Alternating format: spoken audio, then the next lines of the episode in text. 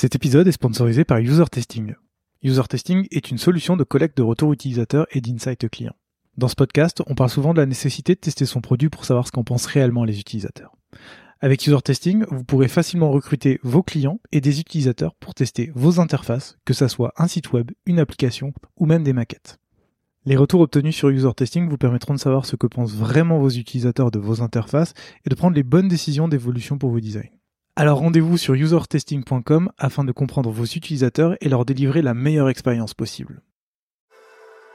Dans un voyage, ce n'est pas la destination qui compte, mais le chemin parcouru. Je suis Gauthier Zimmerman et bienvenue dans Design Journeys. Design Journeys, c'est le podcast qui part à la rencontre des talents du design francophone. À chaque nouvel épisode, je discute avec un ou une designer à propos de son parcours, de son métier et de son quotidien. Mon objectif est de comprendre et de vous partager leur processus créatif, leur méthode de travail et leur façon de se réinventer. Bonne écoute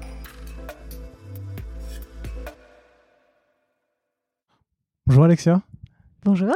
Bienvenue dans ce nouvel épisode de Design Journeys. Euh, je suis très content de te recevoir. Est-ce que tu veux bien te présenter, histoire que tout le monde sache un peu qui tu es, s'il te plaît? Oui, bien sûr. Euh, donc moi, c'est Alexia Dupré-Dohan. Je suis lead designer chez Preto.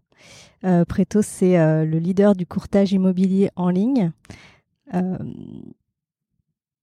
Voilà. Ok, ne t'inquiète pas, on va, on va parler de, toi de toute façon.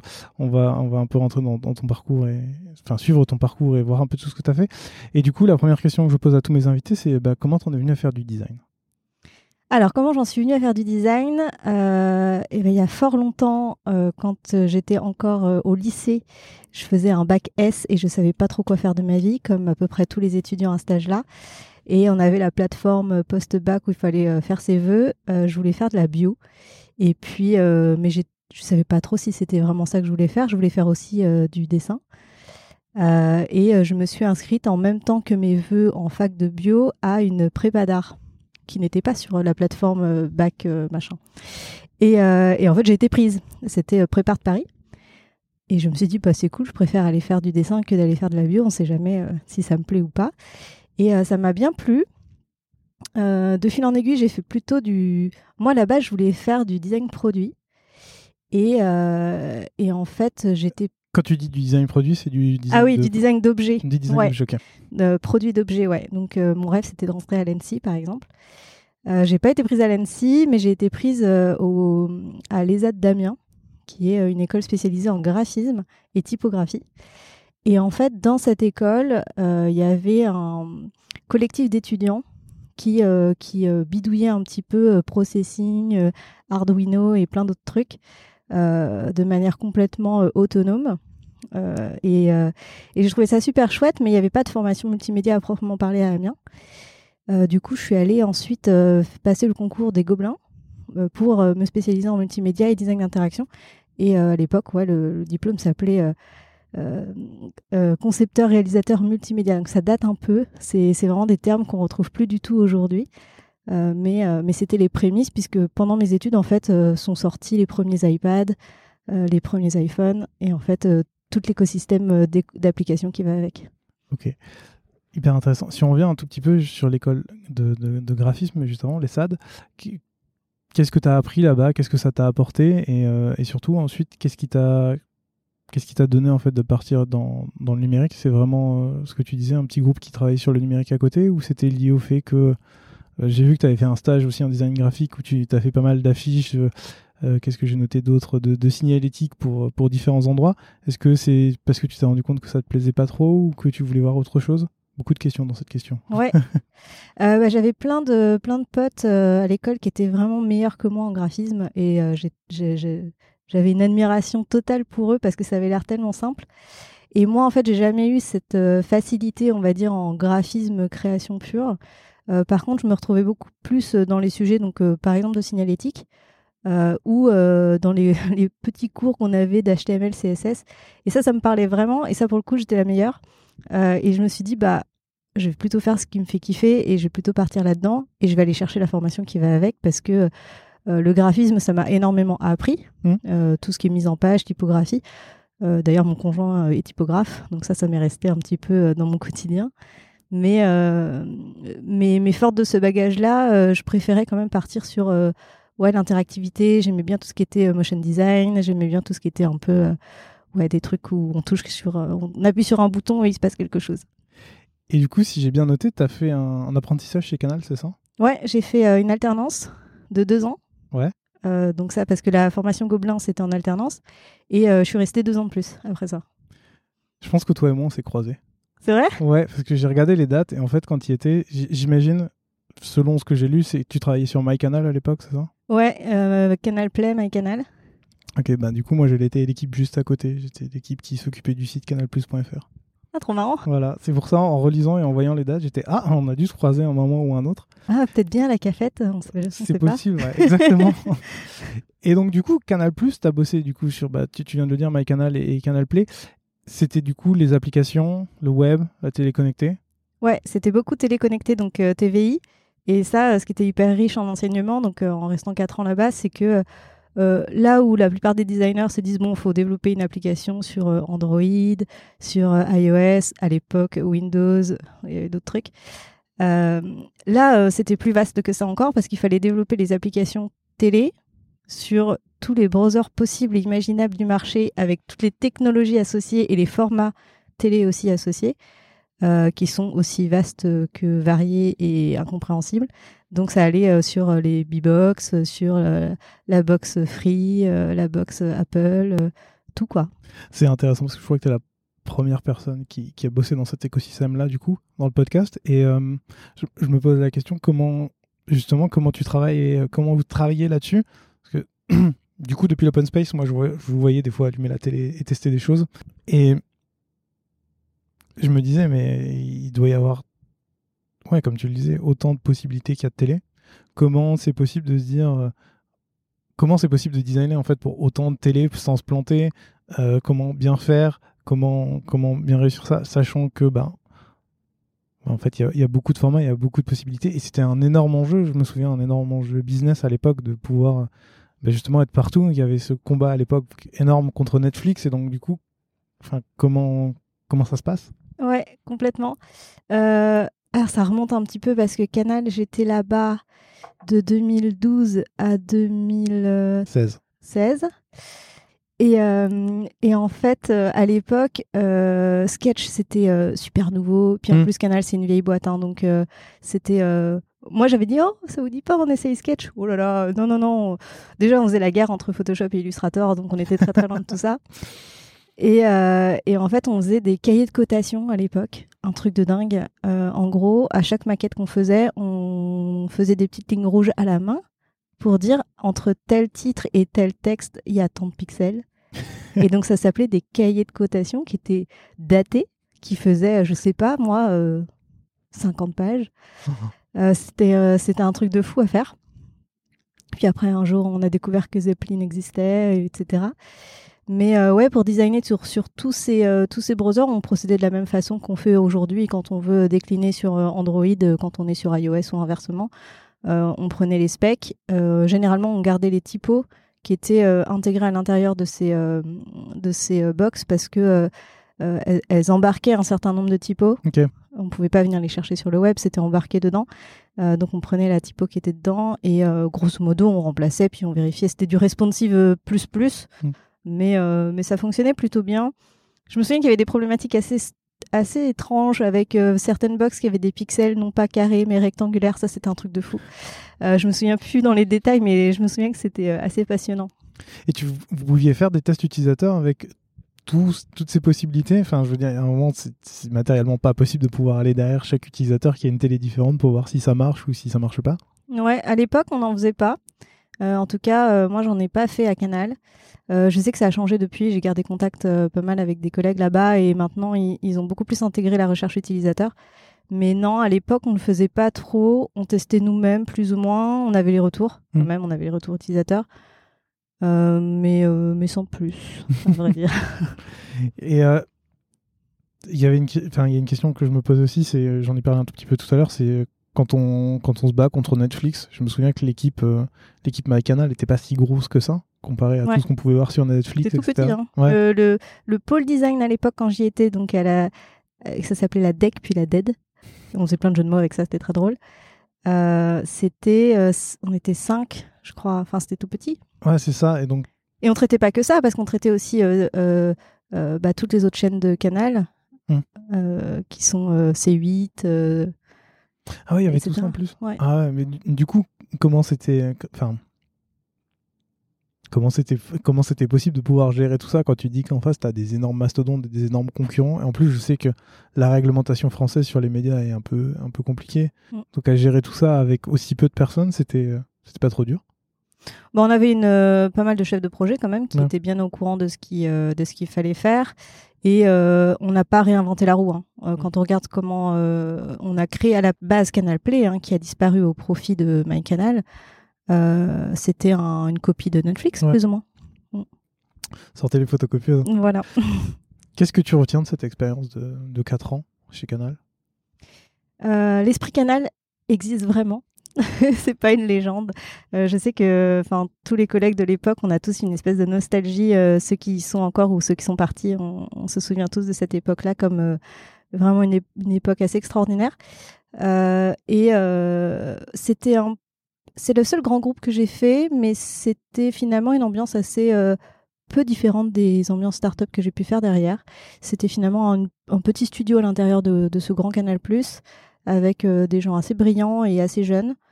Euh, et ça m'a appris surtout à, avoir, à pas avoir peur de décliner. Alors ça, c'est clair.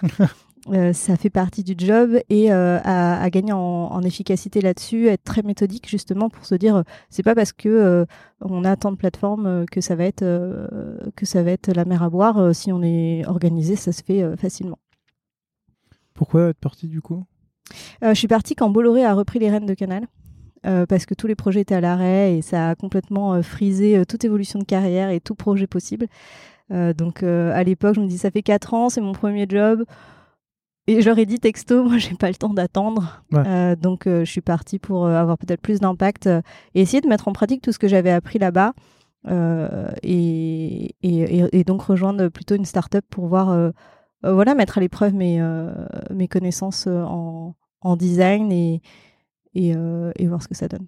Ce qui t'amène chez Brainit, c'est ça? Ouais, c'est ça. Est-ce que tu peux nous en dire un peu plus sur ce que c'est que l'entreprise? Parce que j'ai l'impression qu'entre le moment où toi tu y étais et aujourd'hui, il y a eu une espèce de pivot. Donc euh, j'ai eu un peu du mal à, à retrouver des infos dessus. Ouais, ça fait longtemps que j'ai pas trop suivi ce qu'ils sont devenus, pour tout, pour être honnête. Mais à l'époque, c'était une, euh, c'était une plateforme social media un petit peu où on, on proposait aux gens de d'upvoter pour des idées euh, d'autres consommateurs pour une marque donnée. Euh, L'exemple type, c'était euh, toi, tu adores le Nutella, tu trouves que c'est absolument horrible l'opercule du Nutella parce que tu peux pas l'ouvrir sans tout déchiqueter. Alors, tu tweets ça plus ou moins sur Brainit parce que c'était, il y avait un nombre de caractères limité pour faire des idées très concises. Et on attendait que la communauté euh, dise Ah, bah, moi aussi, ça, ça, ça m'embête un peu ce truc, euh, je suis d'accord aussi. Et en fait, ça faisait une force de proposition pour qu'ensuite, nous, nos commerciaux, aillent voir Nutella et disent Regardez, euh, on a plein de gens qui veulent co-créer avec vous des choses pour, que, pour améliorer vos produits. Euh, payez donc un petit quelque chose, vous aurez de la- des idées et vous pourrez parler à une communauté déjà toute faite. En fait, c'était une communauté clé en main. Ok. Et toi, tu faisais quoi là-bas? Euh, je suis arrivée au, au tout début et euh, j'étais le premier designer. Je suis restée là donc euh, un peu plus d'un an et j'ai tout fait. Euh, j'ai tout fait la plateforme. Et ouais, j'ai un peu appris en marchant parce que j'avais jamais fait le métier de product designer à proprement parler puisque j'étais vraiment dans une équipe UI UX pluridisciplinaire à Canal. Et là, je me suis retrouvée toute seule à devoir défendre un peu mes, mes, mes convictions et à tester des choses par moi-même. Voilà, donc j'ai tout fait à ce moment-là. Puis j'ai fait mon premier recrutement euh, pour. euh, en fait, c'était plus ou moins mon remplaçant. Je m'entendais très très bien quand même avec l'équipe, donc je voulais pas partir en les laissant comme ça dans la nature. Et, euh, et donc on a cohabité ensemble un certain nombre de mois et c'était super cool. Et avant de te demander pourquoi tu es parti du coup, quand tu arrives comme ça dans une entreprise, première designer, la boîte existait depuis longtemps? Non, c'était tout balbutiant, c'était tout petit. On est, je sais plus combien on était, on était euh, moins de 10 hein, au tout début. Ok. Et du coup, comment tu fais toi euh, quand tu arrives pour euh, exprimer tes idées, pour faire passer un peu tes idées? Tu, le disais, c'est la première fois que c'était product designer, mais comment tu fais pour, pour insuffler un peu cette vision design? Parce que j'imagine que tu avais un peu envie de faire ça aussi, de mettre en avant le design, de mettre. Tu disais que tu réfléchissais aussi à, justement comment pousser tes idées et à. Est-ce qu'il y avait de la recherche aussi? Est-ce que tu allais voir aussi des gens justement pour voir quels étaient leurs avis sur la plateforme? Ouais, complètement. Alors là, j'ai essayé plein de choses chez Brainit, c'était assez sympa. Et euh, je me souviens que pour convaincre, il y avait le CTO qui était un peu sceptique sur mes, euh, ce que je pouvais présenter, et c'était un peu la, la, personne à convaincre pour moi. Et euh, au final, euh, enfin, euh, je lui fais coucou s'il écoute le podcast un jour parce que vraiment, il m'a dit non mais c'est bon, t'as réussi à me convaincre au bout d'un an. et maintenant, il, après, il me faisait vraiment confiance. Mais je me souviens que pour le, pour réussir à l'avoir à ma cause, de temps en temps, j'avais trouvé un peu la parade et je me dis bon, il, n'a pas l'air convaincu, je vais carrément écrire un article pour parler de mon idée. Et je me suis mis à écrire des articles sur Medium pour parler de mon idée. Donc, euh, par exemple, je me souviens, je voulais absolument intégrer la search comme une entrée à part entière dans l'application et pas comme euh, une barre de search comme on peut voir ailleurs. Et, comme je voulais absolument trouver des bons arguments et faire un peu de recherche, je me suis dit plutôt que de faire une presse euh, comme ça, je vais carrément écrire un article. Comme ça, en plus, peut-être il y a des gens qui vont pouvoir commenter et me dire si je suis dans le dans l'erreur ou, ou m'orienter différemment. Et très vertueux, je l'ai un peu refait. Ça prend beaucoup de temps, mais je l'ai un peu refait sur certains sujets où j'avais du mal à convaincre. Et eh ben écrire un article, euh, je, peux recommander aux gens de le faire. C'est à la fois euh, bénéfique pour soi-même et en plus euh, bénéfique pour la boîte. Et du coup, je vois bien la partie bénéfique pour soi-même. Moi aussi, j'ai déjà écrit des articles comme ça où, tu t'expliques toute ta pensée. Ça te permet d'un peu de, tout aligner chez toi. Tu, tu, faisais quoi après cet article? Tu le partageais en interne et le lisait. du coup, ça permettait de, de là aussi d'évangéliser, on va dire? Exactement. Et puis souvent, la personne va lire l'article à un moment peut-être qui est plus opportun pour lui d'être euh, d'être euh, perméable à, ces idées-là plutôt que je sais pas dans une réunion où il a peut-être d'autres choses à faire plus tard. Et finalement, donner la possibilité aux, interlocuteurs de s'imprégner des idées au calme, peut-être le soir chez eux ou ailleurs, euh, ça leur permet d'être plus à l'écoute. Et, donc, donc je trouve que c'est plutôt pas mal.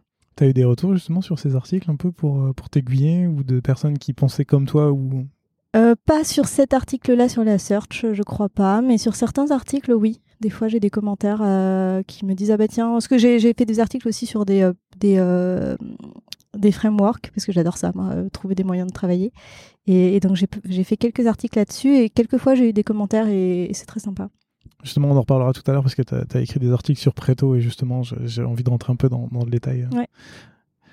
Pourquoi tu es parti du coup de Brainit euh, Je suis partie parce que le business model marchait pas super super et, euh, et je me voyais pas. Euh, j'avais, ouais, j'avoue, j'avais peut-être un peu plus d'ambition et je voulais euh, me frotter à une startup plus plus scale-up finalement. Ce qui t'emmène chez Fox Intelligence, c'est ça? Fox Intelligence, absolument, qui à l'époque éditait, qui qui édite toujours, c'est faux ce que je dis, mais qui édite euh, CleanFox, qui est un outil euh, euh, B2C d'acquisition pour permettre aux gens de nettoyer leur boîte mail facilement de, des newsletters indésirables ou alors pour se désabonner un peu plus rapidement. donc ça, moi, c'était surtout pour ça que j'avais rejoint Fox Intelligence parce que je trouvais ça super fun.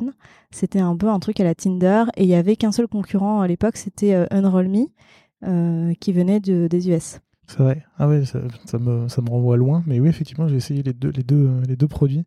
Et du coup, là-bas aussi, tu étais euh, seul product designer ou il y avait d'autres product designers qui étaient déjà là. Non, pareil, j'étais la, la, première. Euh, et donc, je travaillais essentiellement sur CleanFox au début. Et puis, progressivement, je me suis mis à travailler sur l'outil Fox Intelligence en tant que tel, parce qu'en fait, c'était un, c'est, un, un outil d'analyse de marché. Donc, il y avait une plateforme un peu. Euh, euh, bah, un peu analytics pour, euh, pour euh, digérer toutes ces informations-là, et c'était ça qu'on vendait. donc très formateur. c'était grâce à ça qui déterminait les, les emails ou rien à voir? En fait, le principe de, de Fox Intelligence, je sais pas si je dois le dire, les gens vont tous se désabonner sinon. Mais non, vas-y. Mais en gros, on, on dit voilà, tu, tu télécharges CleanFox, tu l'installes sur ton téléphone. Euh, ça va, euh, tu vas donner l'autorisation à CleanFox de, de, bah, de scanner ta boîte mail pour détecter toutes les newsletters. Euh, et euh, comme ça, ça va te remonter tous les boutons, euh, se désinscrire, se désabonner ou supprimer. donc toi, tu fais ça, hop, tu utilises l'appli pour, pour faire ça. Mais bon, en réalité, on a quand même lu toute ta boîte, toute ta boîte mail. et surtout, on a, on a vu tous les, toutes les factures que tu as pu avoir d'e-commerce. Euh, est-ce que tu as commandé chez Deliveroo? Est-ce que tu as pris un Uber? Est-ce que tu as pris, euh, euh, sais pas, tu acheté tant pour un panier de temps chez Sephora en ligne ou je sais pas quoi? Et derrière ça, Fox Intelligence scrape tout ça, anonymise les données. Attention, je rassure les gens quand même, c'était totalement légal, surtout que c'était la grande période de la RGPD, donc c'était hyper Enfin, c'est des sujets qui sont pas du tout pris à la, légère par la boîte. Et, en fait, ça permet de faire des parts de marché e-commerce sur toute la population qui utilise CleanFox, qui on essaie d'être la plus large possible. Ok. Et donc du coup sur CleanFox, je vois bien, enfin j'ai utilisé le produit comme tu le disais un peu à la Tinder, genre tu regardes euh, ce, que tu veux garder, ce que tu veux enlever, ce que tu sais pas, etc. Ça veut dire qu'ensuite, une fois quand tu es parti sur le gros produit, tu as fait aussi des, produits analytics, tu as fait travailler sur ce produit-là en tant que designer? Exactement. Du coup, euh, j'avais euh, vraiment mes deux projets. J'avais mon projet CleanFox d'un côté et le projet Fox Intelligence de l'autre, qui était vraiment la plateforme B2B. Euh, voilà, et donc euh, mon temps se partageait là-dessus. Donc j'ai fini par recruter quand même un stagiaire qui a ensuite été embauché euh, à la suite pour m'aider parce que c'était quand même assez chronophage ces deux, ces deux sujets-là. Même si, bah, du coup, au bout d'un moment, CleanFox d'ailleurs, on le mettait assez peu à jour parce que ça marchait très bien. Mmh. D'ailleurs, on avait un nombre d'abonnés monstrueux sur sur cette appli. Ouais, parce que j'imagine qu'en plus le produit en fait, t'as pas trop de fonctionnalités à évoluer puisque le but c'est juste de désabonner ou de garder. Exactement. Donc c'était le gros du projet, c'était surtout bon, euh, que l'UX soit cool, mais surtout derrière que les scrappers soient à jour pour pouvoir euh, euh, bah, pouvoir lire les mails de manière automatique pour alimenter la plateforme. Et, toi, jusqu'à maintenant, enfin jusqu'à ce moment-là, tu travaillais pas spécialement sur des dashboards d'analyse. Comment tu te formes pour bah, justement développer ces compétences? Parce que faire, on va dire, faire un player euh, celui de MyCanal, celui de Netflix, etc. C'est beaucoup plus simple que de faire des tableaux, des analytics, etc. C'est clair. Comment tu te formes à ça? Comment tu évolues et comment tu, tu prends un galon dessus? Ouais, c'était un peu dans la douleur. Euh, j'avoue que je faisais des itérations à n'en plus finir sur, euh, sur ces sujets-là. J'ai appris à faire beaucoup, beaucoup de benchmarks et à m'abonner à tous les services analytics possibles et imaginables qui n'ont pas l'air sexy comme ça, mais qui sont quand même hyper intéressants. Euh, les designers qui arrivent à faire des, outils SaaS euh, et des outils euh, de plateforme analytics et tout, pour moi, c'est des héros, quoi. C'est incroyable. réussir à faire que ce soit beau, lisible, compréhensible pour tous, avec des millions de fonctionnalités de mm. filtres et de tri, c'est incroyable. donc quand même assez fascinant, j'ai beaucoup aimé. C'était finalement assez créatif, mine de rien. On n'a pas l'impression comme ça, mais c'est plus créatif que ça n'en a l'air. Et, et comment j'ai fait? Bah, J'ai fait. C'est comme ça qu'on apprend. Après, bon, à Canal, j'avais eu deux, trois sujets RH de plateforme pour déposer ses congés. Un peu le PFIT d'avant, quoi. Euh, en mode très MVP. Hein. Donc j'avais quand même, je m'étais un tout petit peu frotté à ce genre de problématique. Et à Brainit, il y avait aussi une plateforme euh, d'analyse de euh, pour suivre les communautés qu'on vendait aux, clients pour qu'ils puissent suivre voilà, bah, le nombre d'idées qu'ils avaient, pouvoir les gérer, les supprimer, les voilà. Tu as dit quelque chose d'intéressant, c'est que tu faisais beaucoup beaucoup d'itérations. Euh, T'en faisais beaucoup pourquoi? Parce que c'était ça ne te plaisait pas parce que quand tu le testais en interne, ça n'allait pas parce qu'on disait juste ça va pas comme ça? Ça m'intéresse vachement parce que je sais que c'est un peu dur derrière le, tout ce qui est partie analytics de se dire ok est-ce qu'on met la bonne information ou est-ce que ça rend vraiment bien? Est-ce qu'on sait où cliquer? Ce que tu disais tout à l'heure. Quand il y a plein de filtres plus il y a d'informations pire c'est. Comment tu comment tu, comment tu t'y prenais en fait? Ouais bah les, itérations c'était ça. C'était euh, souvent ça me plaisait pas. Euh, et euh, dès que quelque chose me plaisait donc pour le coup je faisais beaucoup plus de tests utilisateurs chez Fox Intelligence euh, j'en faisais déjà chez CleanFox, enfin avec CleanFox où, où, on faisait venir des gens. Donc ça, c'était un peu, euh, j'avais envie d'appliquer ça et justement, je m'étais assez peu frottée euh, à la user research, donc j'avais mis ça en place. Je l'ai, je l'ai, je l'ai fait pour pour la plateforme, la plateforme B2B, mais c'était assez compliqué parce que je me souviens que le problème principal, c'est que comme c'était une plateforme vendue plutôt high level dans les boîtes, euh, c'était un peu compliqué de dire mm. ça vous va, on fait un focus group avec euh, le, le, CEO de Uber et de Deliveroo. Bon, en gros, c'est jamais arrivé. Mais euh, donc c'était assez compliqué finalement de trouver des testeurs qui rentraient dans la cible. Donc on testait beaucoup en interne et, après on, faisait tester à des gens pour voir juste si c'était au moins intuitif et compréhensible.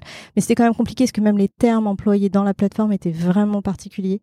Euh, moi, je me souviens que j'avais appris, euh, vraiment beaucoup de jargon à l'époque. Je crois que j'ai tout oublié, mais euh, bon, en tout cas, maintenant, je sais ce que c'est qu'un panier moyen. Je sais plus ce qu'il y avait d'autre. Il y avait des, bon, y avait vraiment plein de choses à, connaître.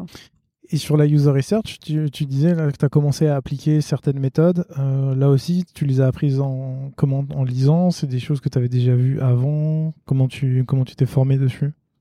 Alors, en lisant et en allant voir des meet-up, euh, beaucoup. Je me souviens à l'époque, c'était pas le Covid, euh, j'allais souvent faire des meet-up.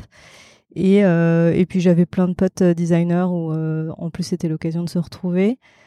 Donc donc ouais, c'était d'appliquer ce que j'avais lu quelque part, euh, voir, euh, voir ce que ça donne. Ouais, voir ce que ça donne et puis euh, échouer, recommencer, échouer, recommencer, c'est ça. ça. Qu'est-ce qui fait qu'au bout d'un tout petit peu plus d'un an, tu as décidé de partir une nouvelle fois? Alors chez Fox Intelligence, ce qui s'est passé, c'est que Gmail avait mis des barrières à l'entrée assez hardcore qui faisaient que pour donner son consentement à CleanFox d'avoir accès à Gmail, et Gmail c'était le gros des utilisateurs, hmm. C'était, euh, ça prenait, euh, je, je crois que j'avais chronométré, mais sans, sans rire, je crois que c'était cinq minutes, en sachant le faire. Enfin, c'était vraiment imbitable. Et moi, j'avais pas envie de faire de la plateforme analytics euh, full time. Hmm. Du coup, je me voyais pas forcément grandir dans, dans, la boîte dans ce sens-là. Enfin, ça me faisait pas rêver. donc, pareil, je suis partie en, excellent terme avec eux. je les adore toujours et vraiment, c'était c'était très très cool au niveau de l'ambiance et tout. C'était top et j'avais appris vraiment beaucoup de choses. Mais, euh, mais ouais, j'avais envie de faire quelque chose d'un peu plus fun. Ce qui t'amène euh, chez nos voisins, euh, puisque là on enregistre chez Cardiologues et nos voisins, c'est PlayPlay. Ouais. du coup, qui est un outil qui te permet de créer des vidéos pour les réseaux sociaux, c'est ça? J'ai peur d'être un peu réducteur. Ouais, réseaux sociaux et marque employeur. Enfin, oui, c'est oui, c'est pour la. Pour... Oui. et là aussi, première product designer? Alors, ils avaient fait une première, un premier MVP de leur, euh, de leur, de leur plateforme avec euh, un freelance, je crois, qui était détaché et qui, avait, euh, qui était venu travailler pour eux. et donc, oui, je suis arrivée, j'étais toute seule. Et je suis restée toute seule tout le temps que je suis restée là-bas. Je suis pas restée très très longtemps chez PlayPlay. Mmh mais, mais ouais, c'était un peu mon kiff de se dire, tiens, je vais essayer de designer, de me frotter à, au design d'un outil de création parce que euh, bah, nous, en tant que designer, on utilise plein d'outils. On utilise euh, bah, toute la suite Adobe, on utilise euh, Figma, Sketch, plein d'autres trucs, Canva à la limite, qu'importe. Et c'est assez... déjà, on est familier de ça, et puis c'est de se dire, bon, c'est vraiment une grosse différence de dire, je design un service, donc les gens viennent pour faire quelque chose, mais ils viennent tous un peu pour la même chose, plutôt que de dire, je te donne un outil, et tu peux faire plein de trucs avec. Et donc ça, c'était euh, c'était vraiment euh, très excitant. Et puis ça me faisait revenir un peu euh, sur le côté média qui me, où j'avais déjà un petit peu la nostalgie de Canal peut-être qui revenait en me disant ah c'est vrai c'était bien les, la vidéo. Et là-bas pareil tu t'occupes du produit, enfin de tout ce qu'il y a à faire en fait? Ouais ouais ouais de tout ce qu'il y a à faire donc c'était la V2 je crois à l'époque. Euh, et donc, on a tout refondu. Et euh, c'est vraiment là que j'ai appris euh, le product design à proprement parler.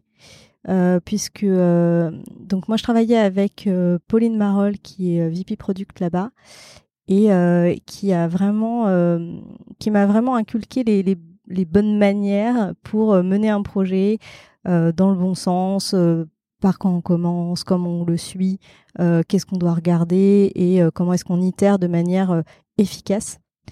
Euh, donc ça, euh, c'était très très formateur. C'est intéressant parce que quand tu dis fait, vous avez fait la V2, enfin tu as travaillé sur la V2, moi j'imagine toujours, tu commences par un site, tu as un freelance qui bosse dessus, tu lances le produit et là tu dis on va faire la V2. Et dans ma tête, il y a toujours un petit peu le est-ce que vous allez tout refaire d'un coup? Est-ce que vous allez refaire brique par brique, etc. Je trouve ça intéressant d'avoir cette vision PM en plus, enfin, c'est plus de la gestion de produits, de projets. Est-ce que, euh, est-ce que, comment ça s'est passé du coup Parce qu'une refonte, ça se fait pas facilement? Est-ce que c'était quelque chose d'assez simple ou comment vous y êtes pris? Bah, Ça a été très long parce que entre le moment où je suis arrivée et le moment où je suis partie, euh, ouais, on va dire ça fait un cycle. Un cycle de refonte, donc ça a mmh. pris un an. Euh, et quand je suis partie, assez rapidement d'ailleurs, ils, ont, ils sont partis sur une autre version. Okay. Mais ça s'est fait progressivement. Donc, il y avait, un designer qui avait lâché des maquettes, euh, mais qui n'étaient pas mis en prod. Et, euh, et mon, mon, job, ça a été un petit peu de les reprendre, de les, euh, de les découper en petits bouts pour que ça rentre un peu dans des sprints. Et, et ensuite d'implémenter au fur et à mesure les fonctionnalités qu'on avait envie d'ajouter. Et ils ont commencé à déployer cette V2 très progressivement sur le parc de clients qui était sur la V1. Donc dès qu'ils faisaient, je sais pas, un renouvellement d'abonnement, je crois, ils leur proposaient de passer sur la V2 à ce moment-là. Et puis, puis à un moment ils ont coupé, un moment, mais au bout de longtemps quand même. Hein, à un moment ils ont dit bon bah ça y est, maintenant tout le monde passe sur la V2 parce que c'était quand même beaucoup de beaucoup de choses à maintenir pour les développeurs et pour les commerciaux. Donc, euh, donc ils ont fini par tout basculer sur la V2. T'es resté qu'un an, c'est ça? Je suis resté qu'un an. Pour quelle raison? Euh, J'étais pas tout à fait en adéquation avec la culture d'entreprise de PlayPlay. Euh, donc euh, ça me convenait pas, j'avais pas spécialement de d'opportunités d'évolution et j'étais pas tout à fait en accord non plus avec la place du design chez PlayPlay. Donc j'ai préféré aller voir ailleurs pour, euh, pour justement euh, trouver une entreprise qui collerait un peu plus à mes, euh, mes envies et à ma vision du design. je, je, comprends totalement. Ce qui va nous amener à Préto. Mais juste avant de parler de Préto, j'avais une question. Une de tes passions, ça serait pas l'équitation si. si. Des fois, je le cache parce que les gens disent Oh là là, encore une nana qui fait du poney. Oh non, alors ça, ça m'est complètement égal. Mais du coup, je te pose la question du coup parce que tu as, as, monté un site qui s'appelle Cabotin. Mm. C'est ça Sur lequel tu peux rechercher du coup des, des spécialistes pour, euh, pour les chevaux, c'est ça, si tu as besoin Exactement. Je me demandais, euh, bah, du coup, pour, pourquoi tu as décidé de monter ce, projet à côté et qu'est-ce que ça t'apporte, toi, au niveau du design, euh, bah, dans ton métier de designer au quotidien? Ouais. Eh ben, en fait, c'est un, un, side project. Donc, effectivement, moi, je suis cavalière, j'ai mon propre cheval et, et je suis designer. Et honnêtement, si vous tapez, euh, je sais, les, sites les plus consultés sur le web en France pour euh, dans le milieu équestre, c'est une véritable catastrophe. On est dans les années 2000 et encore. Euh, les trois quarts des choses, c'est encore sur des forums hmm. et et t'es pas à l'abri de tomber sur un site où c'est carrément une page PDF. Enfin, c'est vraiment hardcore. Et, et en plus, le monde, le monde équestre, comme tout sport de niche, enfin tout, tout sport et toute niche, euh, c'est très profond et très vaste en termes d'univers. Et Google lui-même sait pas vraiment faire la différence. Euh, si tu cherches un centre équestre sur euh, Google Maps, ça va être très difficile pour Google de faire la distinction entre un centre équestre, un élevage, une, pension pour propriétaire. Enfin, c'est trop subtil. Et donc je me suis dit tiens, c'est vrai que si, jamais moi je devais monter une boîte et, essayer de dépoussiérer ça, qu'est-ce que je ferais? Et donc est Cabotin euh, en side project en me disant voilà, je vais tout faire un peu de A à Z, autant le community management que, que le code du site, euh, pour me frotter finalement à. Vu que je travaille avec plein de monde, euh, des, plein de parties prenantes tous les jours, avec des développeurs, le marketing, finalement j'apprends des choses, mmh. mais je les mets jamais en pratique. Et je me suis dit, bah, essayons de mettre en pratique pour voir si j'ai bien compris et si ça marche vraiment. Et même le SEO, enfin tout finalement. Euh, et, donc Cabotin, c'est mon terrain de jeu euh, pour, euh, pour expérimenter au maximum tout ce que j'ai pu apprendre ailleurs. Et puis pour me former un peu plus sur le, sur le code, parce que j'ai pas l'opportunité de faire ça sinon au quotidien. Ok. Qu'est-ce qui fait que. pour quelle raison tu le gardes en side project et pas comme un, comme un projet, enfin comme ton principal projet en fait, comme, comme ton métier pour je le vois un peu là dans ma tête, je l'imagine comme le Doctolib du cheval, tu vois, un petit peu. Qu'est-ce qui fait que. Euh, est-ce que c'est trop de niche? Est-ce que c'est pas assez intéressant pour toi? Est-ce que tu veux juste t'éclater à côté? Ouais, bah en fait, euh, si, si, à un moment, je me suis dit, est-ce que. Euh, bah, déjà, est-ce que le business model marcherait? Donc créer le business model, j'ai vraiment j'ai tout fait. Hein. J'ai fait comme un vrai, une vraie start-upeuse et, et, en fait le business model il est tout pourri. Donc donc non non non c'est absolument pas viable. Et vu que c'est en plus à destination en, réalité, euh, le monde des caisses est un peu particulier parce que euh, euh, l'argent, il n'est pas du côté des professionnels. La plupart des professionnels de, ce milieu-là gagnent pas beaucoup de sous. Hmm. et, l'argent, il est plutôt côté propriétaire. Et le business model de Cabotin, tel qu'on l'avait imaginé, ne permet pas, sans investissement, parce que moi je voulais mettre 0 euros, d'amorcer quelque chose pour attaquer ce marché-là. D'accord. Donc aujourd'hui, ça reste quand même un side project que tu continues de faire évoluer à côté? Ouais, là, il vivote. Hein. Ça fait deux ans qu'il vivote un peu, mais il vit tout seul. Il me coûte 0 euros. Euh, donc, euh, juste euh, l'hébergement du nom de domaine que j'ai acheté 6 euros. Donc, tout va bien. Enfin, le, ouais, le nom de domaine et l'hébergement un peu plus. Mais bon, enfin, c'est vraiment pas très coûteux. Et ça m'apprend tellement que, que ça les vaut totalement. Très bien. Je comprends ce que tu veux dire sur les side projects, du coup. Ça fait deux ans parce que il y a deux ans, tu es arrivé chez Preto. Tout à fait. Donc du coup, tu l'as dit tout à l'heure, c'est euh, le courtier numéro un en ligne pour bah, tout ce qui est prêt immobilier. Ça existe depuis 2017 et toi, tu es arrivé en 2020, en mars 2020, en tant que senior product designer, c'est ça? C'est ça. Qu'est-ce qui t'a donné envie de, re- de re- de rejoindre Preto et euh, dans quel contexte t'arrives et pour faire quelle mission? Alors déjà, ce qui m'a énormément euh, séduite chez Preto, c'est euh, la genèse finalement de cette, euh, de cette start-up où ça fait partie des rares entreprises qui très rapidement, à sa création, euh, s'est dit on va embaucher un designer senior. C'était pas moi. hein. Euh, et et c'est super rare parce que la plupart du temps, ils, ils font tout eux-mêmes Ouais. et puis tout est crasse-pouillou et un jour ils font ah non non mais en fait c'est vraiment trop horrible, il faut que quelqu'un répare tout ça et fasse joli. Euh, ce qui est déjà une conception du design. Là, pas du tout. Ils ont pris euh, tout de suite un senior designer qui venait de chez Doctolib euh, pour euh, donc voilà qui avait déjà un gros bagage derrière lui pour euh, bah, voilà commencer à faire les choses tout de suite très bien. Euh, en mettant euh, bah, l'UX euh, tout de suite au centre, au centre des préoccupations. Donc ça déjà, je me suis dit, tiens, les fondateurs, ils ont une culture design qui fit beaucoup plus à ce que moi j'imagine vis-à-vis de, par exemple, justement, j'étais en pleine crise chez PlayPlay par rapport à ce, à ce fit de culture. Donc ça m'avait beaucoup plu et en, appren- en apprenant que donc Anthony partait, que j'avais rencontré en meet-up, je me suis dit bah tiens, bah allons voir.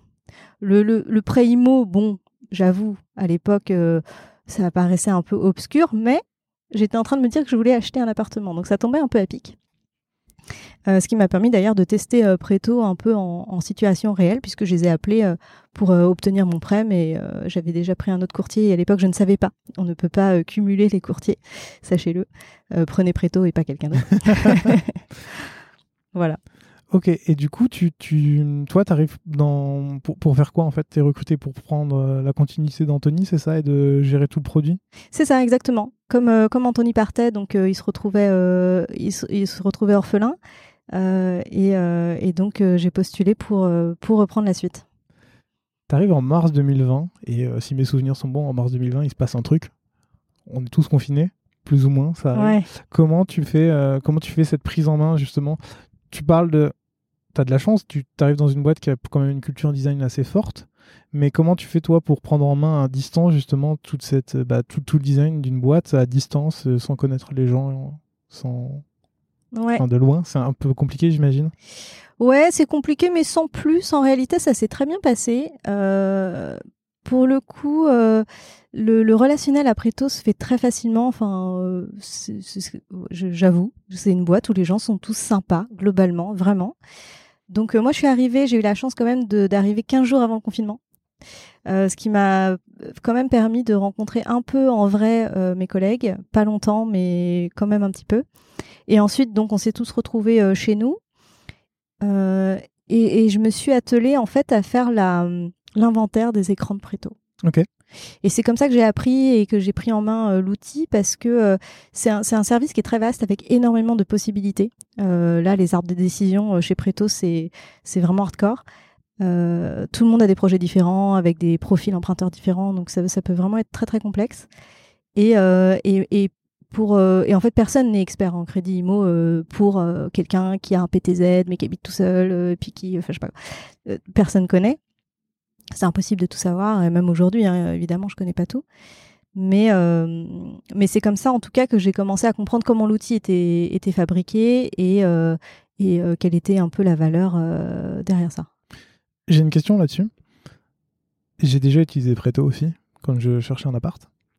Et, euh, justement, j'ai parlé avec Anthony euh, il y a trois ans, deux ans maintenant, quand j'étais dans une autre boîte où justement nous aussi on avait des arbres de décision, mais c'était pour créer son, entreprise.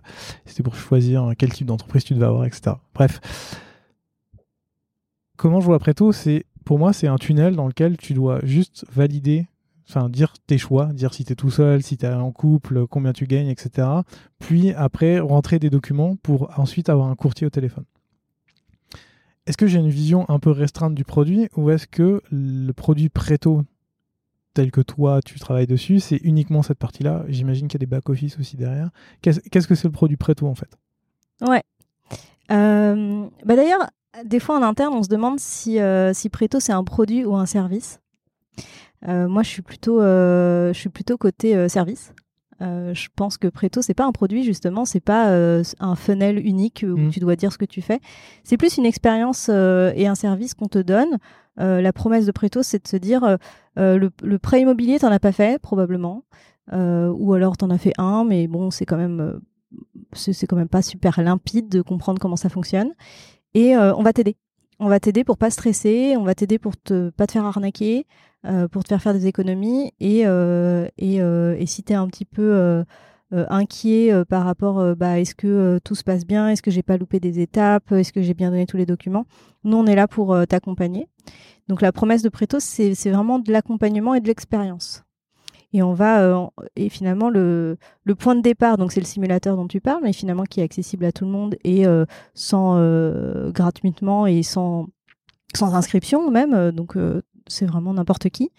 Et à la fin, la fin de l'expérience, c'est tu reçois ta bouteille de champagne chez toi parce que parce que parce que t'as signé et que t'es en train de faire ta crémaillère. Et, donc c'est une expérience. C'est plus c'est plus ça. Ok. Et on va revenir sur, sur ça après. Mais du coup, toi, tu arrives, tu, suis tous ces écrans, donc tu essaies un peu de comprendre comment ça, se passe. Qu'est-ce qui se passe ensuite? Qu'est-ce que Est-ce que tu commences à travailler sur des features, à, retravailler des expériences qui existent déjà? Qu'est-ce que tu fais? Bah, alors, effectivement, il y avait la prise en main des écrans, du produit, pour le coup, mais donc côté service, il y avait aussi tout ce qui était euh, finalement métier. Mmh. Euh, c'est quoi le métier de courtier? Euh, Que font tous ces gens euh, devant leur ordinateur avec leur casque en train d'appeler des gens toute la journée? Donc ça, ça a été aussi une très long en apprentissage de comprendre tout le processus commercial aussi qu'il y a derrière ça, commercial au niveau du client, mais aussi au niveau des banques.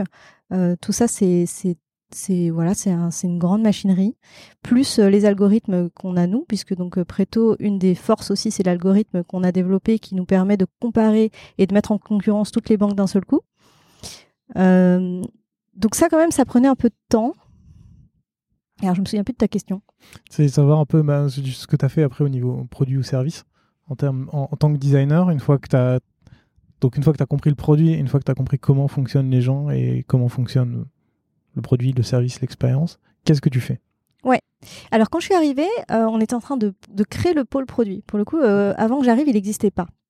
Euh, et donc le pôle produit et le pôle marketing se sont créés au moment de mon arrivée, plus ou moins. Donc toi, tu es dans quel pôle? Je suis dans le pôle produit. Ok. Et, et Emmanuel Belliti, donc, qui, est, euh, qui Head of Product, il était arrivé peut-être deux mois avant ou trois mois avant moi.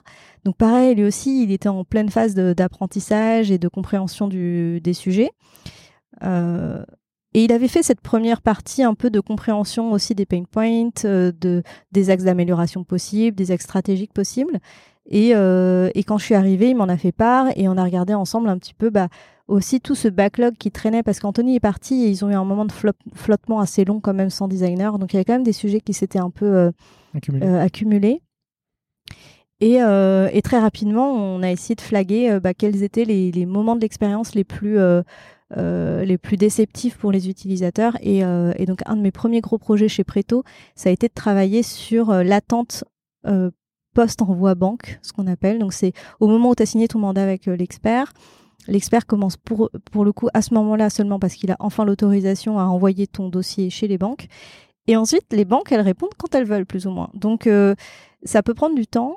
Et les gens sont très stressés pendant cette période-là. Et il a fallu comprendre un petit peu bah, qu'est-ce qui générait ce stress, quelles sont les croyances de ces gens, quelles sont leurs attentes, et comment est-ce qu'on peut euh, euh, les aider dans cette période un peu difficile de l'expérience pour que ce soit plus transparent, euh, moins, moins anxiogène et leur donner un peu des solutions pour, euh, voilà, pour pallier à ce, à ce manque d'information qui parfois ne, ne, vient pas de nous. Hum.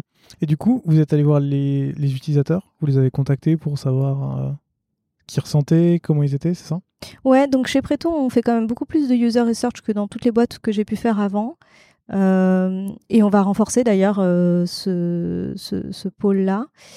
Euh, donc euh, ouais, interview de gens. Euh, en plus, ce qui est bien, c'est que pour le coup, on, a plein d'axes pour pouvoir les, les contacter, autant par les experts crédits que par les bizdev, que par les emails. En fait, on peut, on peut facilement avoir accès à, ces, à cette base d'utilisateurs. Donc ça veut dire que les... toute, toute l'entreprise, en fait, est au service de la user research. C'est pas quelque chose sur lequel vous allez vous battre, par exemple, pour essayer de demander euh, au bizdev ou au courtier de, de récupérer du feedback, récupérer des, des retours utilisateurs. Tout le monde est Ouais. derrière ce même objectif. Tout à fait. Et d'ailleurs, euh, à Preto, euh, c'est une des boîtes, euh, j'ai jamais vu ça ailleurs en tout cas, mais quand tu es embauché chez Preto pendant 15 jours, tu ne travailles pas. Tu fais un onboarding Preto, où en gros, tu vas rencontrer un peu tous les grands. Euh, euh, ouais, tous les grands pôles Preto avec les gens associés qui vont te dire qu'est-ce qu'ils font, comment fonctionne Preto, euh, c'est quoi les valeurs de Preto.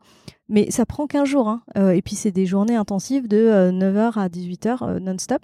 Et moi, j'anime euh, j'anime un module euh, qui est justement sur l'expérience Préto et je l'ai vraiment axé sur le côté c'est pas parce que tu es un expert crédit courtier, c'est pas parce que tu es au marketing, c'est pas parce que tu es au back office que tu n'as rien à faire pour euh, l'expérience utilisateur.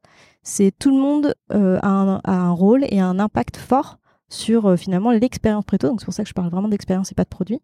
Euh, parce que euh, bah, moi, je ne peux pas savoir euh, forcément au niveau du discours commercial quand le mec décroche et puis je sais pas, juste avant il s'est fait larguer par sa copine, bah tu peux pas envoyer chier ton client quoi. Faut... Et puis en plus, chaque client, c'est un nouveau client Mm. qui pour la première fois fait un crédit finalement. Faut, faut rester empathique. Toi, c'est peut-être ton 500e crédit, mais pour lui, c'est le premier il joue toute sa vie.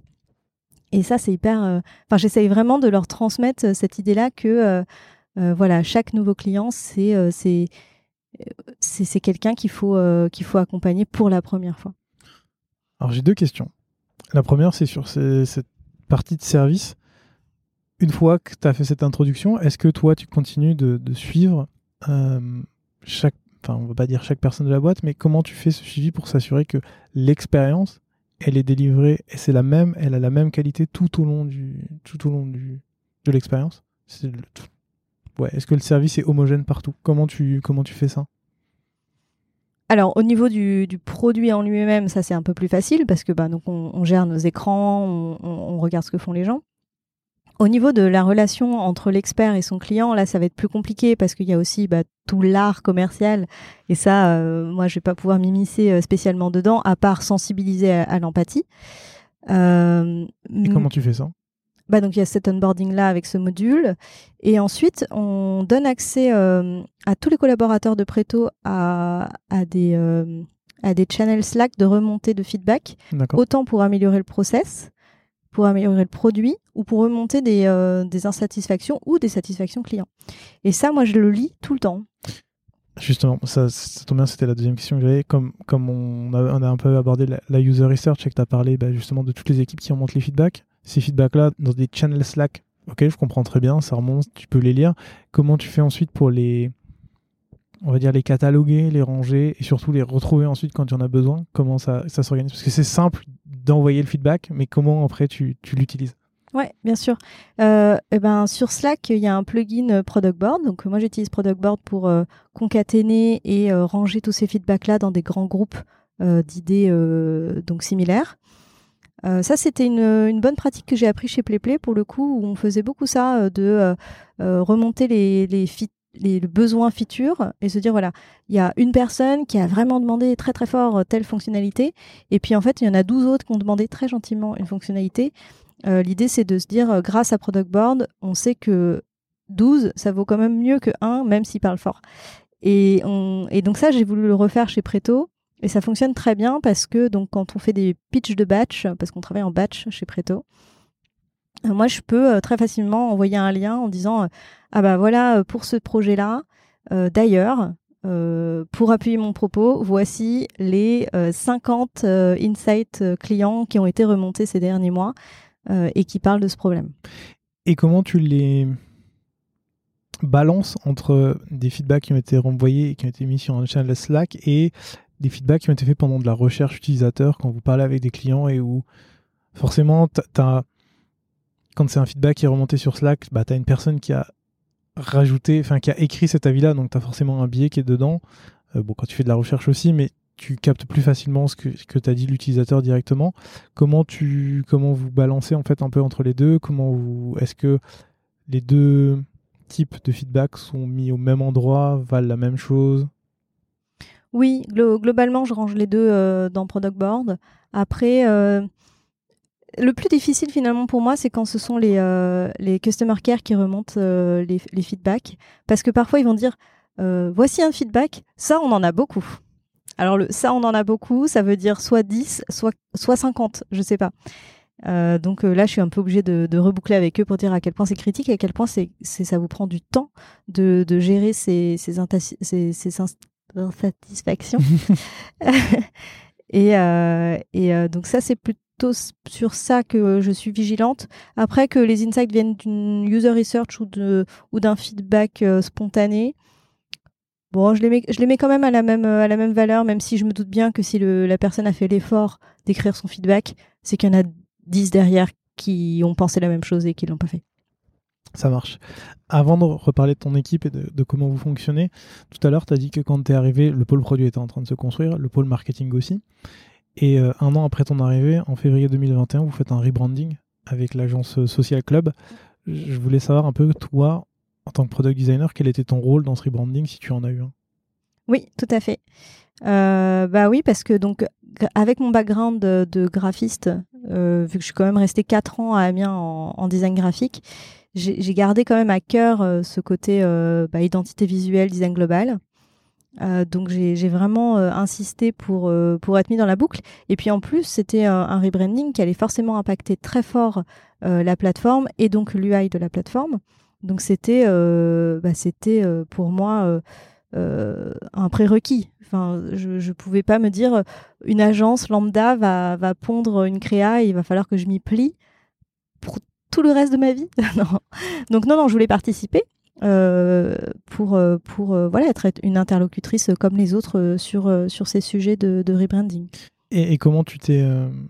Qu'est-ce que tu as fait en fait? Je, vois bien la partie graphic design de ton expérience, de, de, ton, de tes études, mais Comment tu as intégré ça à la partie product design? Comment tu as travaillé avec l'agence pour t'assurer que ce que eux proposaient pouvait fonctionner d'un point de vue produit?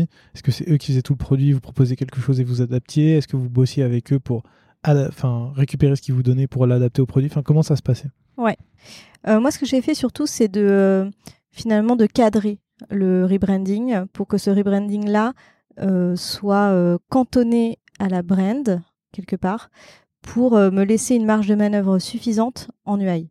Pour me dire, c'est euh, finalement les guidelines qui, seraient euh, données par Social Club sont des guidelines de, de charte graphique, donc qui sont facilement intégrables à de l'UI. Mais, mais je voulais pas qu'ils nous, nous fassent du UI-kit, par exemple. Ça aurait pas eu de sens. Donc mon rôle c'était plutôt sur ça et aussi bon un petit peu de euh, voilà d'être en accord aussi avec euh, l'image qu'avait Preto à l'époque et l'image que je m'en faisais et euh, l'expérience utilisateur telle qu'on la la vendait à l'époque même si ça évolue hein, mais ça c'est normal. Mais c'était voilà de bien comprendre aussi les tenants et les aboutissants, c'était quoi leur recherche, pourquoi ils sont arrivés à, à ces conclusions là pour pour m'en inspirer potentiellement aussi dans dans l'expérience produit. Euh, chose qui a été faite hein, parce qu'on a mis beaucoup l'accent sur ce côté euh, justement euh, zénitude de, du projet immobilier, donc avec un ton qui est quand même très rassurant, mmh. avec un expert attitré qui est un petit peu omniprésent et qui te tient par la main tout au long de ton expérience. J'ai encore plein de questions. la première, c'est que tu parlais de tout ce qui est récupérer les assets de marque pour les intégrer dans le produit. Moi, je l'ai déjà vécu parfois quand une agence propose de nouvelles couleurs, par exemple, elles sont très bien pour une marque, mais elles sont nulles pour un produit. Et j'entends par nul, j'entends inadapté. C'est-à-dire euh, l'accessibilité n'est pas la bonne, euh, la couleur euh, la couleur ressort pas bien sur un bouton, etc.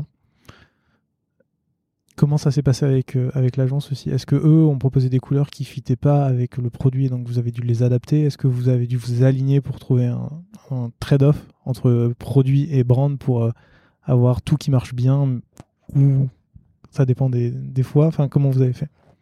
C'est une très bonne question et c'est vraiment euh, l'écueil principal. Donc pendant, pendant la création, on va dire, de, cette charte, il y avait des fois des couleurs où moi, j'ai tout de suite, j'ai dit ça, par contre, il euh, faudrait ajuster parce que euh, c'est trop clair. Donc si on veut écrire avec, on pourra jamais. Mmh. Ou alors, il faut une couleur qui soit plus foncée, qui aille, qui aille avec celle-ci pour pouvoir écrire du texte, par exemple. Mais en réalité, aujourd'hui, il y a quand même des choses dans ce rebranding qui fonctionnent pas très bien. pour Preto en, termes d'interface. Donc, par exemple, on a cette couleur. Déjà, on a déjà on a du vert et du rouge entre guillemets. Hein. Donc, on s'est clairement tiré une balle dans le pied parce qu'en interface, on a souvent besoin du vert pour dire valider et souvent besoin du rouge pour dire il y a une erreur. Donc déjà avec ça, bon, c'est gros challenge. Mais, euh, mais bon, on, y arrive quand même. Moi, j'avais surtout veillé euh, à ce que le contraste soit bon. Euh, dans l'équipe, on a la chance d'avoir des daltoniens, donc ils étaient mis à contribution aussi pour vérifier que ça fonctionnait bien pour eux, également en termes de contraste et, de, et de, ouais, de distinction des, éléments. mais effectivement, c'est des choses qui sont très difficiles à, à anticiper. quand on voit une charte, on ne peut pas se projeter dans dans les profondeurs d'un produit avec euh, tous les edge cases possibles dont on aura besoin.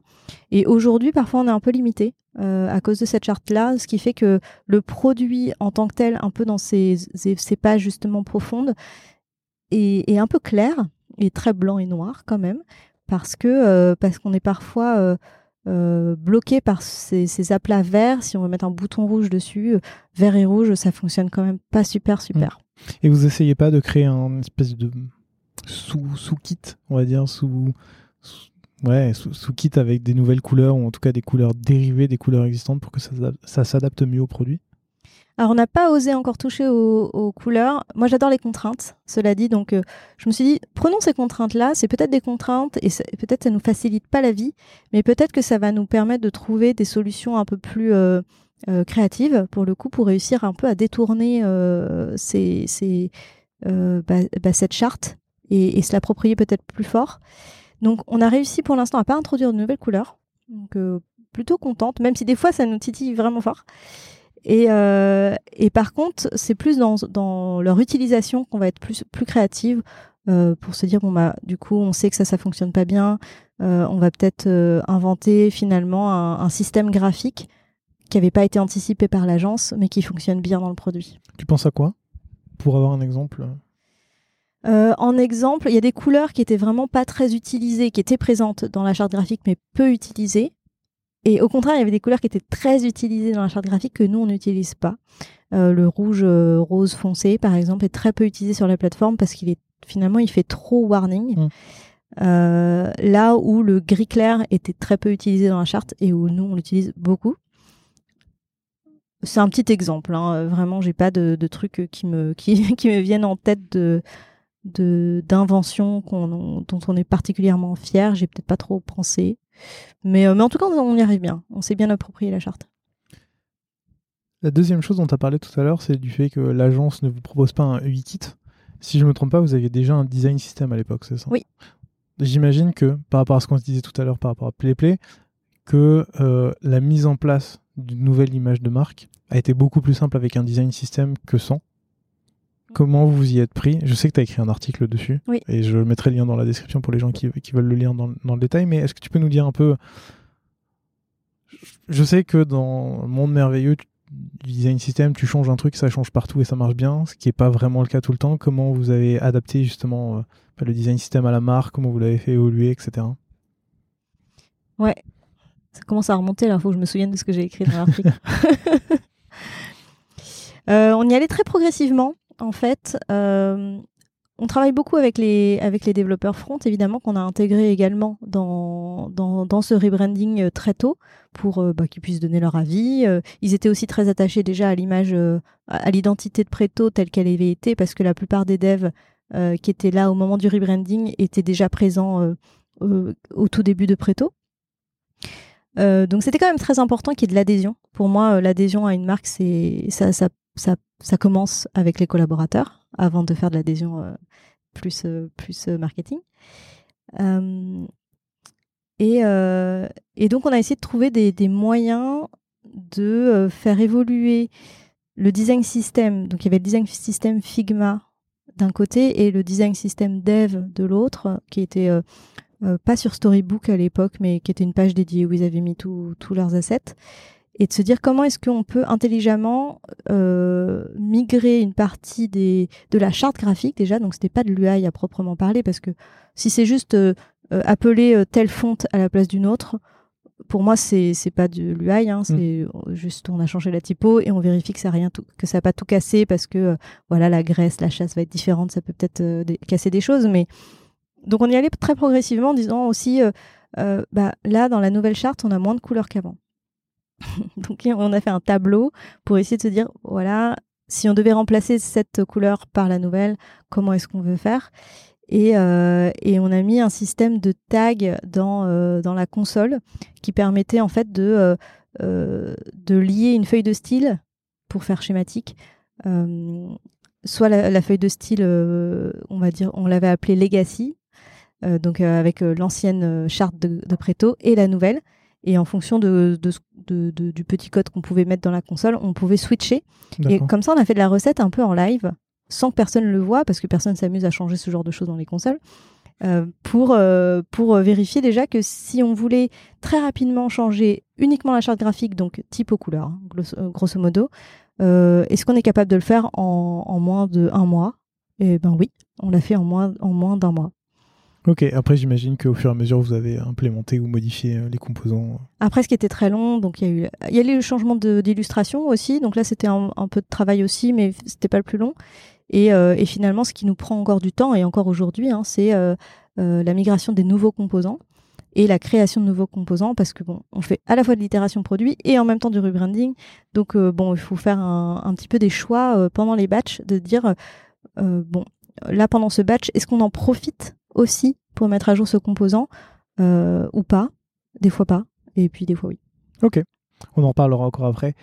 Il y a deux derniers points sur lesquels j'aimerais revenir par rapport à ce rebranding. La première, c'est euh, on a beaucoup parlé bah, du coup des devs, de l'agence. Comment ça s'est passé aussi de la, la collaboration avec le marketing et la communication qui, Comment en fait tu faisais passer tes idées, comment eux faisaient passer les leurs pour qu'il y ait une, une homogénéité marque-produit et que tout le monde s'entende bien autour de ça? Ouais. Bah, le plus important pour moi, c'est que chacun connaisse bien aussi son, son champ de son champ d'application. Moi, on va dire, je suis vraiment euh, côté produit. Euh, je vais pas aller m'aventurer euh, plus que ça euh, côté communication parce que déjà je suis pas compétente pour le faire. Et par contre, j'ai un œil graphique que pour le coup personne à l'époque après tôt n'avait. Donc sur ça, par contre, je voulais, j'étais un peu plus tatillonne parce que je considère que de par ma formation, j'avais, j'étais plus légitime à dire si une composition graphique était qualitative ou pas. Euh, mais je suis restée là-dessus. Je me dis, voilà, moi je m'occupe de la partie produit UI et de la partie euh, mise en page graphisme à proprement parler. Par contre, tout ce qui est message, positionnement de marque, euh, c'est pas moi. Et ça, une fois que c'est posé, les discussions sont beaucoup plus simples parce qu'il n'y a pas d'overlap sur, sur les, les, sujets. En parlant de message, tout à l'heure, tu parlais aussi de la partie un peu zen, un peu détendue pour rassurer les personnes.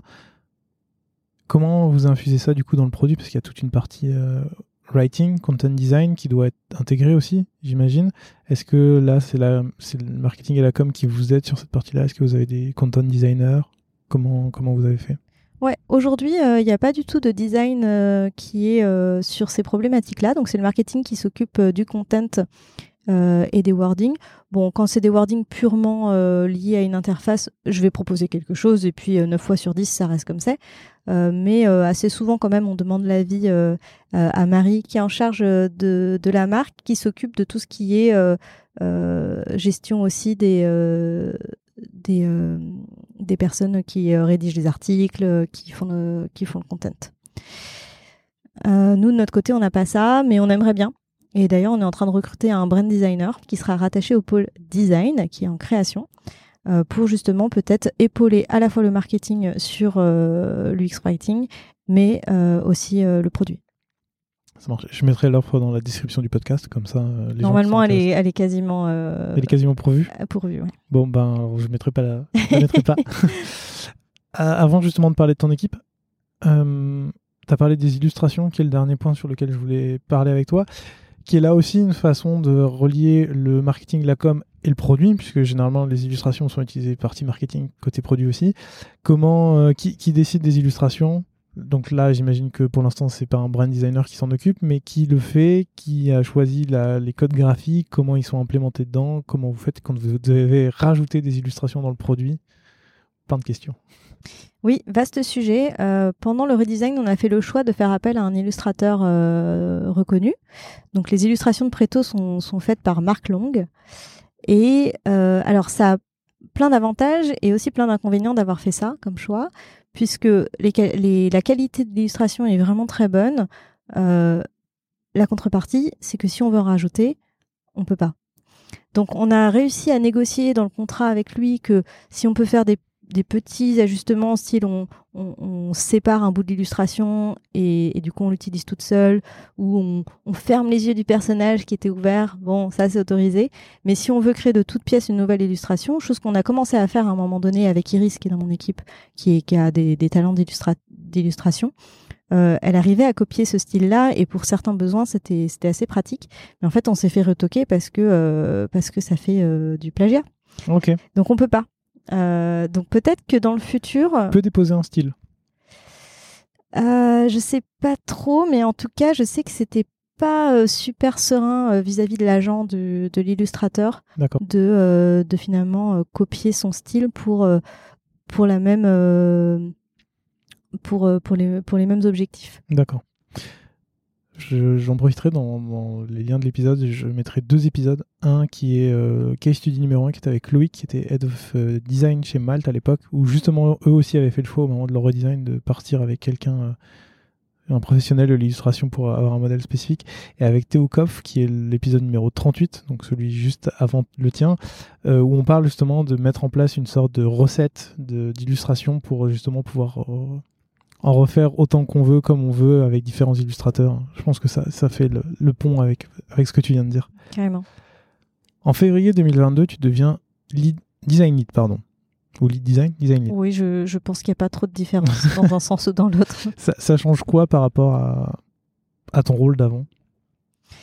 Alors, ce qui change dans mon rôle d'avant, c'est euh, le droit, peut-être, de constituer une équipe.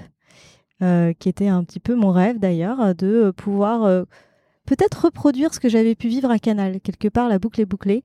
Mais euh, le côté design studio qui existait chez Canal, c'était vraiment quelque chose qui, qui était très plaisant mmh. pour, en tant que designer parce qu'on on se retrouvait un, un, petit peu à la, à la frontière avec, avec tous les services possibles et imaginables qui pouvaient avoir besoin de nous. Et on était contact, en contact avec tout le monde. Euh, ce qui nous permettait d'avoir une vision globale en plus de l'expérience euh, du produit euh, de l'entreprise assez, assez complète et ce qui permettait aussi d'améliorer du coup notre vision produit et, la conception des, des, services. Donc si je comprends bien par rapport à ce que tu disais tout à l'heure, tu es arrivé, tu étais rattaché au pôle produit, aujourd'hui vous êtes en train de créer un pôle design qui sera du coup sorti du produit, c'est ça? Je suis pas sûre. Ok. Je pense que je le garderai dans le produit parce que euh, pour moi, euh, alors moi j'ai une vision du produit un peu spécifique. Hein, je suis pas sûre que tout le monde le voit comme ça, mais pour moi le produit c'est designer, développeur, data et product manager. Donc peut-être ça fait beaucoup de monde, mais euh, mais je me dis qu'avec ces avec ces quatre corps de métier, on, est capable de de faire tourner un produit en entier. Et du coup côté brand design, ça comme a priori ça restera dans le produit, mais que le ou la brand designer devra travailler avec le marketing, ça se situe où dans cette organisation-là? C'est un pont entre les deux équipes? Exactement, c'est un pont. Donc ce sera l'interlocuteur privilégié et euh, ce qui va permettre aussi d'améliorer euh, grandement les, bah, les, les, interactions avec le marketing et peut-être être beaucoup plus force de proposition aussi, venir challenger peut-être un peu plus les créations et les demandes de créa, où là aujourd'hui les briefs sont peut-être très trop précis. Euh, demain de se dire euh, je peux apporter aussi euh, ma pierre à l'édifice avec une vision créative euh, un peu différente, en s'inspirant aussi peut-être de ce qui est fait dans le produit et dans l'expérience utilisateur et dans les, conclusions de, user research. Enfin, tout peut être imaginé et je pense que ça peut être très vertueux d'avoir quelqu'un qui est à la croisée des chemins pour, nourrir sa, sa créa. J'ai hâte de voir ce que ça donne, parce que c'est intéressant de, de, voir un peu parce que ça dépend beaucoup des équipes, de savoir où tu mets les brand designers, est-ce que c'est côté marketing, côté produit, et après comment tu fais le pont entre, entre les deux équipes? J'ai hâte de voir ce que ça va donner. Pour qu'on contextualise bien, aujourd'hui, dans ton équipe, vous êtes combien? Dans l'équipe produit ou dans l'équipe design? Dans l'équipe design. Alors dans l'équipe dans ton équipe à toi. Dans l'équipe design, à partir de la semaine prochaine, nous serons trois. Euh, puisque nous avons euh, une stagiaire user researcher qui vient qui va arriver la semaine prochaine pour euh, justement mettre en place donc euh, construire finalement ce, cette, euh, cette culture user research qu'on n'a pas vraiment encore chez Preto. Euh, donc on commence par un poste de stagiaire pour voir déjà comment est-ce qu'on peut l'intégrer à nos à, notre façon de travailler, quels sont les sujets qui s'y prêtent bien, avec qui, dans quel contexte, euh, dans un batch ou pas dans un batch. Il faut qu'on construise tout ça et comme on sait pas le faire, euh, ben, on commence tranquillement. Et puis à l'issue de ces six mois, on verra comment comment on a réussi à, à implémenter ça dans Preto et, et pour pérenniser probablement le poste. Du coup, la troisième personne est product designer aussi. Non, alors du coup, on est, pardon, j'ai pas répondu à la question. On est deux product designers, euh, Iris et moi, et euh, Louise qui nous rejoint en stage en user research. Très clair. Du coup, vous êtes une petite équipe à l'heure actuelle à travailler sur Pour le produit. l'instant, on est une toute petite équipe. Ça fait combien de temps que vous êtes deux du coup? Et ça fait un peu plus d'un an qu'on est deux. D'accord. Du coup, aujourd'hui, d'habitude, j'ai- j'ai pour question de. Enfin, je, je m'intéresse beaucoup un peu à ce qui est méthodo, les process pour savoir un peu comment c'est organisé. Vu que vous êtes deux, est-ce que tu peux nous expliquer un peu, vous aujourd'hui, quels sont vos rituels et vos process qui sont, je pense, différents de tous les invités que j'ai eus dans, dans, dans Design Journeys parce que chaque fois, c'est des grosses équipes où il y a au moins six personnes. Et donc, du coup, c'est un peu plus imposant. Comment vous faites? Et je sais que tu as écrit aussi un article dessus, par exemple, sur les, les design reviews. Ouais. Euh, comment, bah, comment vous faites tout ça? Comment vous organisez? Comment c'est structuré? Oui. Alors, euh, plusieurs fois, j'ai créé des channels euh, design team, euh, ce qui n'a absolument aucun sens puisqu'on n'est que deux. Donc, au final, on finit toujours par se parler juste nous deux. Mais en termes de rituel, on, a réussi à mettre en place quelque chose qui, se veut scalable. En fait, on a toujours réfléchi nos interactions en imaginant qu'on serait quand même plus nombreux in fine. Donc, on, a, on a par exemple une, une synchro design tous les lundis matins à base de croissants et de café pour, euh, pour s'organiser sur Float. C'est Float oui, dis pas de bêtises, c'est flotte. Euh, euh, c'est le planning en fait de la semaine où on se dit bon, bah, rappelle-moi, est-ce que tu es là toute la semaine? Est-ce que tu as des vacances? Est-ce que je sais pas quoi Et ce qui permet déjà d'avoir un- une overview de, en gros, la semaine, combien de temps on a pour des tâches de delivery, des tâches de, production pure, des tâches de recherche. Donc on fait ça. C'est un peu le, c'est euh, si on devait penser interface, c'est un peu le zoning euh, de la semaine. On a ça et ensuite, une fois qu'on a qu'on s'est synchronisé là-dessus, on va euh, dépiler un peu les tickets qu'on a sur Asana, parce qu'on travaille sur Asana, pour savoir un petit peu en détail qu'est-ce qui va qu'est-ce qui va nous occuper la semaine. Donc on fait ça. tous les 15 jours, on fait un one-one ensemble pour parler de tout et de rien, savoir s'il manque rien. Je lui, je demande aussi un feedback euh, à Iris sur euh, ses manques peut-être de management, puisque pour moi, bah, pareil, hein, j'apprends tout euh, et j'apprends aussi à être manager.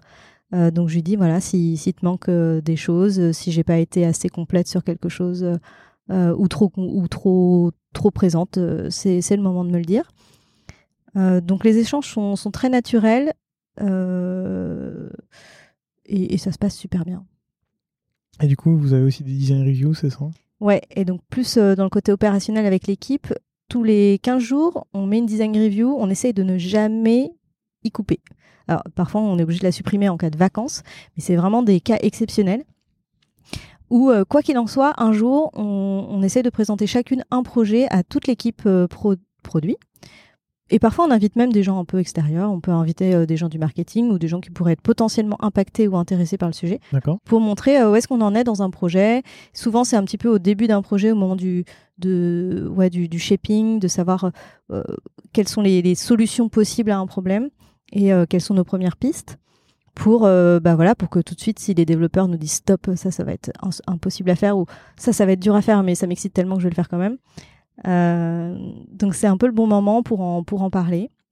Et euh, pour ce, le, petit picto que je mets pour les design reviews, c'est des petits gants de box parce que c'est toujours un peu le moment où, où, où, on va essayer de défendre ses, ses idées et son point de vue, mais toujours avec, euh, avec le, le framework de j'aime, je voudrais et, et attends, c'est I would, I want et je vais retrouver. C'est pas je me questionne? Et oui, euh, I wonder, c'est ça. Et donc voilà, en fonction, j'ai mis en place ça très tôt. Et- Juste pour bien comprendre, du coup, c'est quoi? Chaque personne va te dire euh, j'aime ça, j'aimerais ça et je me questionne sur tel point ou? Euh, bah, ils sont pas obligés de répondre à ces trois questions-là, mais en tout cas, à chaque fois qu'ils font un feedback euh, sur une maquette, ils sont un peu obligés, entre guillemets, euh, de se tenir à, à ce, à ce framework-là. Euh, en plus, on fait des design reviews qui peuvent être asynchrones puisqu'on les prépare. Alors, dans mon, dans mon article, je le dis, on le prépare le matin pour l'après-midi. Mais dans les faits, maintenant, on, a, on, on le fait 24 heures avant. D'accord. Donc ça veut dire quoi? Vous préparez les maquettes, vous les envoyez sur, euh, sur Slack? Ouais, on- ouais sur les Slack, et on crée un board Notion avec euh, donc ces, ces trois colonnes I like, I, want- I wonder, I would. Et on dit voilà, bah, tous les gens qui sont intéressés, euh, n'hésitez pas à aller voir le lien et à remplir le Kanban avec euh, ces trois questions-là euh, sur, euh, sur les maquettes. Comme ça, même si vous ne pouvez pas participer à la design review, vos tickets seront là, on, va les lire et on va pouvoir les discuter. Et ça, ça fonctionne du feu de Dieu. Ok. Et moi j'ai un souvenir d'avoir tenté ça dans une boîte et en fait ça devient vite le Far West où c'est à celui qui va faire le, plus de remarques, le plus de tickets, qui va parler le plus fort. Comment vous faites pour faire attention à tout ça, pour se dire ah bah c'est pas parce qu'il y a telle personne qui vient là et que je sais pas le CEO vient et dit en fait ça j'en veux pas que vous allez dire ok ben comme comme il a dit non ben on va pas le faire. Ouais, alors tout le monde n'est pas invité à la design review. Ouais. Déjà. Ouais, mais déjà tout à l'heure quand tu disais qu'il y avait les devs, le produit puis peut-être d'autres personnes, moi dans ma tête ça fait tout de suite oula il y a beaucoup trop de monde. C'est vrai. Mais comme je disais au début de l'entretien, ce qui est assez étonnant chez Preto, c'est que tout le monde est super sympa et super respectueux. Ce qui fait que, en vrai, j'ai jamais eu le problème. Euh, j'ai jamais eu le problème de, de personnes avec des personnalités euh, trop fortes euh, qui voudraient trop écraser ou trop donner son avis parce que parce qu'il y, a- y a personne comme ça chez nous. Ça, ça paraît complètement bisounours ce que je raconte. Non, mais ça c'est- me- mais c'est vrai. Ça, ça me choque pas non plus. Enfin, moi aussi dans ma boîte, et, tout, le, tout le monde est, arrive avec des feedbacks. on est sur un, sur un process un tout petit peu différent, mais c'est plus dire euh, qu'est-ce qui va, qu'est-ce qui va pas, là où j'ai des questions et des trucs qui ont rien à voir, mais c'est à peu près le même process. Et en fait, oui, il y a un côté euh, très, très bienveillant, même si le mot est ultra galvaudé, mais très bienveillant de se dire euh, en fait, on travaille pour nos clients, pour nos utilisateurs, et donc en fait, on va chercher à faire le mieux pour eux et pas se dire ah oui, moi j'aime pas cette couleur. Et... De toute façon, le j'aime pas n'existe pas dans, dans le framework. Ouais, nous, c'est je n'aime pas car. Tu dois quand même justifier pourquoi tu. Bah, euh, non, moi je, je, je trouve que c'est hyper important parce que quand tu commences ta phrase par je me demande si le rouge est approprié, Ça change de. tu fais pas. déjà un petit peu l'effort de dire je me demande pourquoi. Hmm. Pourquoi je me pose cette question. Et, et, et tu gagnes du temps. Hyper intéressant. Je l'appliquerai la prochaine fois. Ah, c'est un conseil, moi ça m'a sauvé la vie dans bien des situations. Et euh, justement, du coup, une fois que vous avez tous ces feedbacks-là, que ça soit en asynchrone ou en synchrone, après vous les récupérez, vous retravaillez les maquettes. Il y a un sujet que j'aimerais bien te poser, c'est est-ce qu'il y a un moment où vous êtes juste entre designers pour vous assurer que euh, les maquettes répondent bien au design system, que c'est bien, euh, que c'est propre, que c'est ça atteint les, standards de qualité que vous voulez avoir, pour être sûr que euh, l'interface ne dépende pas du designer qui va la designer? Oui, alors on, est très, on fait très attention à respecter le design system. À chaque fois qu'on veut rajouter un composant qui n'existe pas, pour le coup, on, se ping l'une l'autre sur Figma pour euh, dire voilà, euh, j'ai besoin de ça. Est-ce que, euh, qu'on le fait? Est-ce que ça rentre? Est-ce qu'il n'y avait pas d'autres solutions? Et de toute façon, on travaille finalement tout le temps ensemble avec Iris parce que magie de Figma oblige. Maintenant, il y a même le système audio sur les maquettes. Enfin, nous, on adore, on teste tout. Enfin, moi, j'adore ça en tout cas. Euh, donc, de temps en temps, euh, je, vais, je vais voir euh, ce qu'elle fait. Et, et puis, je, je commente. D'ailleurs, je pense qu'on est les seuls designers au monde où parfois, on n'utilise même pas les commentaires de Figma, mais on commente directement en texte sur la maquette. Oh waouh Et c'est très drôle. Je m'attendais à ce que tu me dises que vous utilisiez la fonction de chat. Euh, Il y a une fonction de chat? Ah, il y a une fonction de chat. Ah, voilà, je ne savais pas. Eh ben voilà. euh, alors c'est un peu embêtant pour les utilisateurs français parce que la- le raccourci marche pas parce que le clavier est pas adapté. Mais euh, tu pourras regarder dans les raccourcis quand tu fais un clic droit, tu peux faire un chat et donc tu peux taper directement et tu as une petite bulle de chat et qui suit ta souris. Un peu comme sur FigJam. Ah, parce qu'on euh, sinon on utilise les commentaires qui, qui pointent un endroit. Oui, c'est ça, et-. Mais après, après, si tu veux faire coucou, tu mets le chat et. Ah, Bah, d'accord. Ah ouais. Je te laisserai essayer demain. Non, moi si je tu- prends, euh, je prends le, le design system, la, la graisse la plus grosse, et je fais coucou Iris, qu'est-ce que tu penses de ça? Et on efface au fur et à mesure. En vrai, c'est assez drôle, mais c'est surtout quand euh, juste on fait une petite remarque euh, qu'on n'a pas forcément envie que ça fasse une bulle, Mm. qui reste archivée pour toujours, que tout le monde le voit. Des fois, c'est juste parce qu'on a envie de discuter toutes les deux. je comprends. Euh, J'avais une dernière question pour toi. Euh, récemment, vous avez sorti une pub télé. Oui. J'ai vu qu'elle était euh, aussi bah, en homepage sur le site. Est-ce que euh, toi, dans ton rôle de designer, tu as un peu travaillé aussi là-dessus ou c'est quelque chose qui a été laissé au marketing et à la communication et... Ouais, ça pour le coup, c'est purement marketing communication. Très bien. J'essaye de changer un peu mon format de, de fin d'épisode. euh, et avant de te demander les ressources que tu pourrais nous, nous recommander, est-ce qu'il y a une question à laquelle tu t'attendais que je ne t'ai pas posée? Ou une question que tu aurais voulu que je te pose Hmm.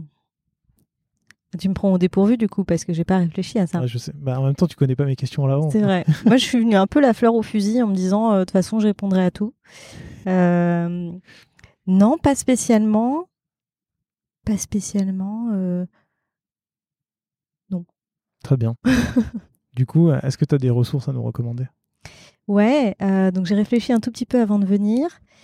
Euh, donc au niveau des bouquins, moi je sais qu'il y a un bouquin, je, je tanne un peu tout le monde dans mon équipe pour que tout le monde le lise. Euh, ça s'appelle euh, The Power of Moments. C'est un livre qui est assez connu quand même et qui, qui parle un petit peu de, de la recette pour faire des expériences inoubliables, qu'elles soient produits, services, dans la vie réelle ou numérique. Et c'est un bouquin qui m'a tellement inspiré que je crois que j'ai surligné les trois quarts du, du livre, parce que Ah ouais. je surligne euh, où je, et je corne les pages quand il y a des trucs qui m'intéressent. Ce bouquin-là, il est euh, tout corné et complètement vert et jaune. Euh, très très inspirant et très facile à mettre en, en œuvre au quotidien, à appliquer. Donc si, si vous voulez savoir ce que ça veut dire Feel the Pits et Build the Peaks, euh, je vous invite à lire ce livre, qui est, euh, c'est un peu le mantra du bouquin, de se dire, euh, voilà, dans une expérience utilisateur, il y, a des, il y a des moments de creux et c'est ça qu'il va falloir euh, réparer en premier.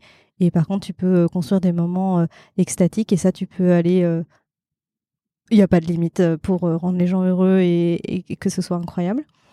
Euh, donc très très inspirant et vraiment, je l'ai lu il y a deux ans et je- j'y pense, mais tout le temps en fait, tout le temps. Ça fait partie de ma vie maintenant. Euh, donc il y a ce bouquin-là qui est clairement celui qui m'a le plus inspiré. Et ensuite, euh, euh, donc comme mon copain est typographe, on a je sais pas combien de bouquins de typo à la maison. Je me suis dit je vais en prendre un pour le ramener là. Et je suis tombée, d'ailleurs je l'avais jamais vu, mais hyper cool. En fait, l'imprimerie nationale a imprimé un petit bouquin pour expliquer le, le bon usage typographique de tous les signes et de, et de tout, tout, le, tout le matériel typographique qu'on a à disposition. Donc, dans quel cas utiliser les capitales, dans quel cas utiliser l'italique, euh, les noms propres, euh, les euh, quels espaces devant bon ça tout le monde connaît les, quels espaces j'espère devant les, les, les deux points, les points virgules, etc. Les listes, tout. Et c'est un beau petit bouquin que je vous invite à, à lire et à feuilleter parce que si vous vous posez la question un jour de de est-ce que euh, j'ai bien fait d'utiliser l'italique à cet endroit-là, bah, vous saurez à quoi ça sert. En fait, l'italique, c'est pas juste pour faire joli. Ok, ça, ça, je vais le rajouter à ma liste, c'est sûr, pour, pour le voir, parce que c'est un des problèmes que j'ai. Est-ce que tu en avais d'autres ou c'est tout? Euh, en bouquin, non. Et sinon, euh, en ressources web, peut-être que, que la majorité des, des gens qui nous écoutent connaissent. Mais Growth Design, si vous connaissez pas, c'est juste trop dingue, quoi. Déjà dans le format et, et puis ce qu'on y apprend, c'est hyper cool. Eh bien, je rajouterai tout ça en description pour les gens qui sont intéressés. Dernière question, si euh, des auditeurs ou des auditrices veulent te contacter, on les renvoie vers LinkedIn, une autre plateforme, ton mail. Ouais, LinkedIn, c'est le plus simple. hein. Ok, bah très bien. Bah, écoute, je mettrai aussi le lien de ton LinkedIn dans la description. Et puis, euh, si les gens veulent te contacter, ils te contacteront. Avec plaisir. Écoute, merci beaucoup, Alexia, pour ton temps. C'était très beaucoup. intéressant. Et puis, à très bientôt. À très bientôt. Merci Salut. pour l'invitation. Avec plaisir. Merci d'avoir écouté cet épisode jusqu'au bout. Si vous l'avez aimé, n'hésitez surtout pas à vous abonner sur votre application de podcast préférée. Vous pouvez aussi mettre 5 étoiles sur Apple Podcast, c'est ce qui m'aide le plus à faire découvrir l'émission. À très bientôt.